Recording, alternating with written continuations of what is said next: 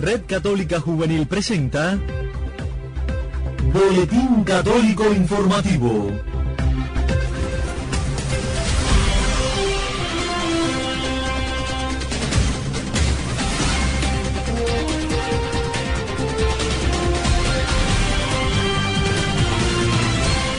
Hola mis amigos, bienvenidos a una nueva emisión de nuestro espacio informativo de la Red Católica Juvenil Cubana en esta emisión del viernes 24 de enero de 2020. A cada una de las emisoras latinoamericanas que reproducen nuestro espacio en sus parrillas de programación, muchísimas gracias. Le invito de inmediato a revisar los titulares. El Papa Francisco envía mensaje en ocasión de la Jornada Mundial de las Comunicaciones Sociales. Hoy la Iglesia celebra la fiesta de San Francisco de Sales, patrono de la prensa católica, y presentaremos al final de nuestra emisión el segmento Una luz en la oscuridad. Como siempre les invitamos a una pausa antes de ampliar estas y otras informaciones. A todos muchas gracias por la preferencia y buena sintonía. Solo el amor nos renueva. Somos un gran equipo de hermanos llamados a anunciar el amor y verdad del Evangelio. Por eso, compartimos la palabra de Dios, reflexionamos y oramos juntos. Ampliamos las informaciones. La oficina de prensa de la Santa Sede difundió este viernes 24 de enero el mensaje del Papa Francisco con motivo de la próxima Jornada Mundial de las Comunicaciones Sociales. Los detalles en la voz de Elena María Prieto. Bienvenida, te escuchamos. Gracias, Jorgito. La oficina de prensa del Vaticano difundió este viernes 24 de enero el mensaje del Papa Francisco con motivo de la próxima Jornada Mundial de las Comunicaciones Sociales que tendrá lugar el 24 de mayo, solemnidad de la Ascensión del Señor. En su mensaje, el Santo Padre reflexiona sobre la narración, sobre la importancia de las historias en la vida de los hombres. Por ello, esta edición de la jornada se desarrollará bajo el tema para que puedas contar y grabar en la memoria. La vida se hace historia.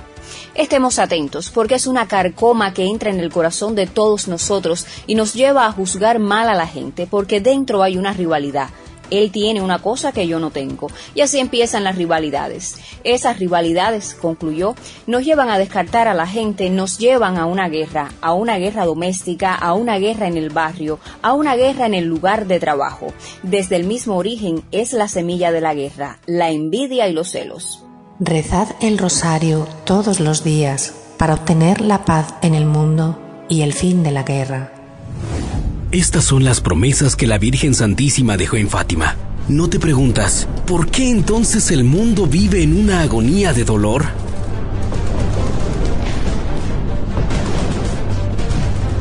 El mensaje no fue atendido. Abandonamos la oración y ofendemos al Sagrado Corazón de Jesús.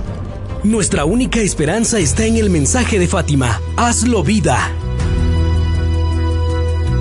Reza el Santo Rosario todos los días. Ayuna a pan y agua una vez a la semana. Además, únete a las oraciones diarias para preparar tu consagración al Sagrado Corazón de Jesús y al Inmaculado Corazón de María. Únete este 20 de febrero al Rosario Mundial 2020 por la paz, la vida, la familia y los sacerdotes. Mantente informado en materfatima.org y sigue nuestras redes sociales. El amor es la perfección del espíritu y la caridad es la perfección del amor, decía San Francisco de Sales. Conocido como el santo de la amabilidad, luchó varios años de su vida para dominar su ira y logró la conversión de muchos. La fiesta de este doctor de la iglesia y patrono de la prensa católica se celebra cada 24 de enero. Conozcamos un poco más de la vida de San Francisco de Sales.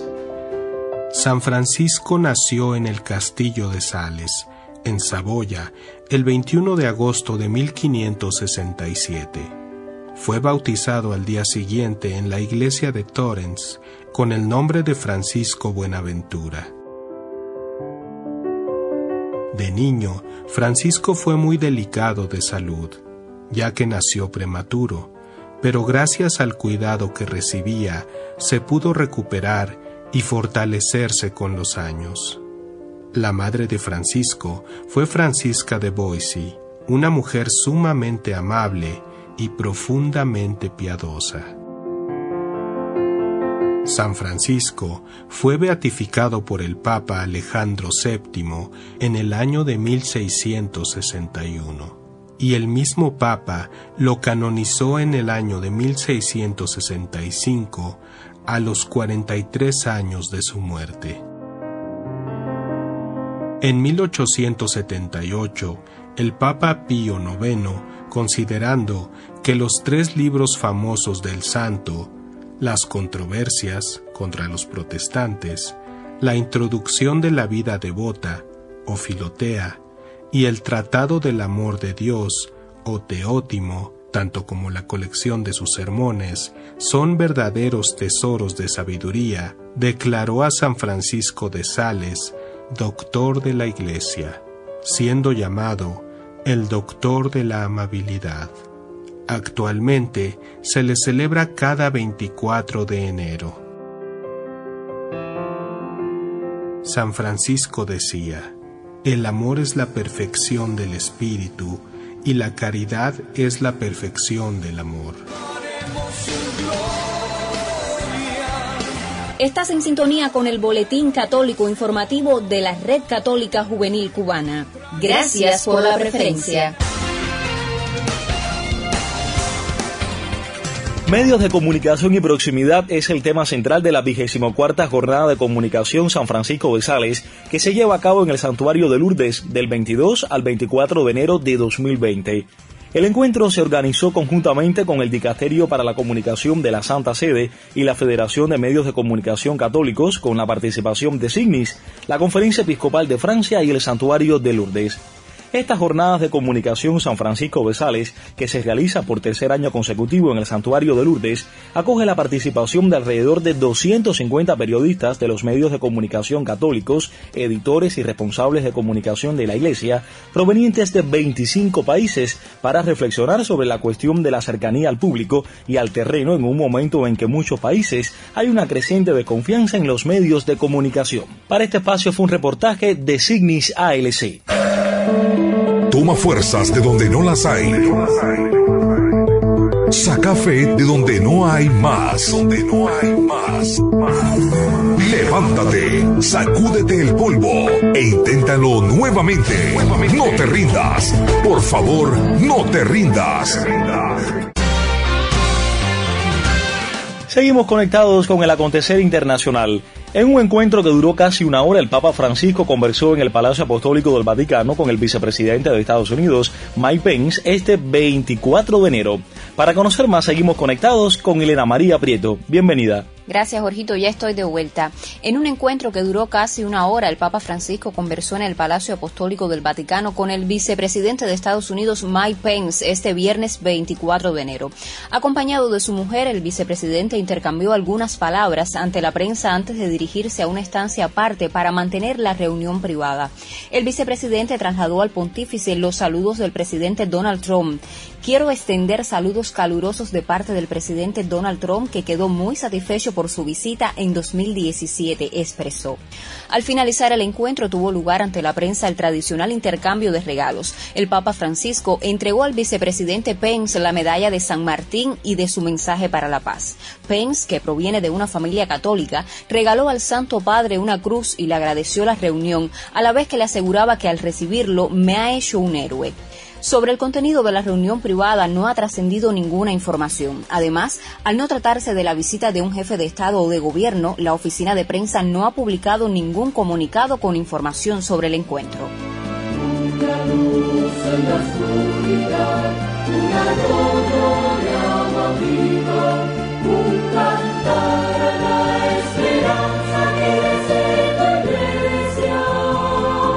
Momento de establecer comunicación con la redacción de Vida Cristiana en La Habana. Allí se encuentra como cada viernes nuestro colega y amigo Julio Pernús para el segmento Una luz en la oscuridad. Bienvenido Julito, te escuchamos todos. Adelante. Saludos a todos los oyentes del Boletín Radial de la Red Católica Juvenil Cubana y gracias por la oportunidad de este ratico de intercambio. Mi reflexión de hoy se titula Matanzas ganó por brujería y es una reflexión sobre el fenómeno religioso en la final de la Serie Nacional de Béisbol Cubano. El título que da nombre a este trabajo es solo una provocación, pues soy consciente de la amplia calidad del equipo matancero de béisbol, justos ganadores de nuestra Serie Nacional. Por increíble que parezca, en medio de un entorno a veces tan religioso como es un estadio de pelota, dentro del mismo se suceden un sinfín de singularidades vinculadas a la fe sincrética de una gran parte de nuestro pueblo. Y no lo digo solo por la gallina aterrorizada que apareció de la nada en los jardines durante el quinto juego de playoff final, sino porque es una práctica habitual encontrarse con toda clase de sacrificios y animales en medio de un escenario deportivo. Para los cubanos, la pelota es parte de nuestra cultura de resiliencia, pues, según escribió el destacado historiador del béisbol en Cuba, Ismael Cené Alegret, fue una muestra fehaciente de enfrentamiento al sistema colonial español. Ahora, el fenómeno digno de estudiar es cómo este deporte ha estado de alguna forma marcado por la actividad religiosa. No somos pocos los que hemos visto con gran asombro la tiradera constante de agua para alejar los malos momentos de nuestros equipos preferidos. En realidad, es importante que aprendamos como cubanos a entender que nuestra religiosidad es parte indiscutible de nuestro ser como nación. Cada vez es más común ver a los atletas portando símbolos visibles que lo identifiquen con su fe. Algunos se presignan antes de salir al terreno y no son pocos los que se han tatuado su creencia en la piel. Como hecho llamativo, fue curioso el seguimiento que a través de las redes sociales hicimos los católicos de este escenario deportivo, Hubo hasta quienes desgranaron rosarios en favor de su selección. También obispos, sacerdotes y laicos fueron protagonistas del espectáculo, pues asistían a ver los juegos como los primeros fanáticos. Creo que Matanzas ganó de forma justa este campeonato, por merecimiento propio, pero es indudable que la competencia deportiva también estuvo asignada por la singularidad religiosa. Felicidades Jorgito y Elenita por su labor. Fue una colaboración de Julio Pernús desde Vida Cristiana con la esperanza de llevar un poco de luz a la oscuridad. Fueron titulares en esta emisión que el Papa Francisco envía mensaje en ocasión de la Jornada Mundial de las Comunicaciones Sociales. Hoy la Iglesia celebra la fiesta de San Francisco de Sales, patrono de la prensa católica, y presentamos al final de nuestra emisión el segmento Una luz en la oscuridad.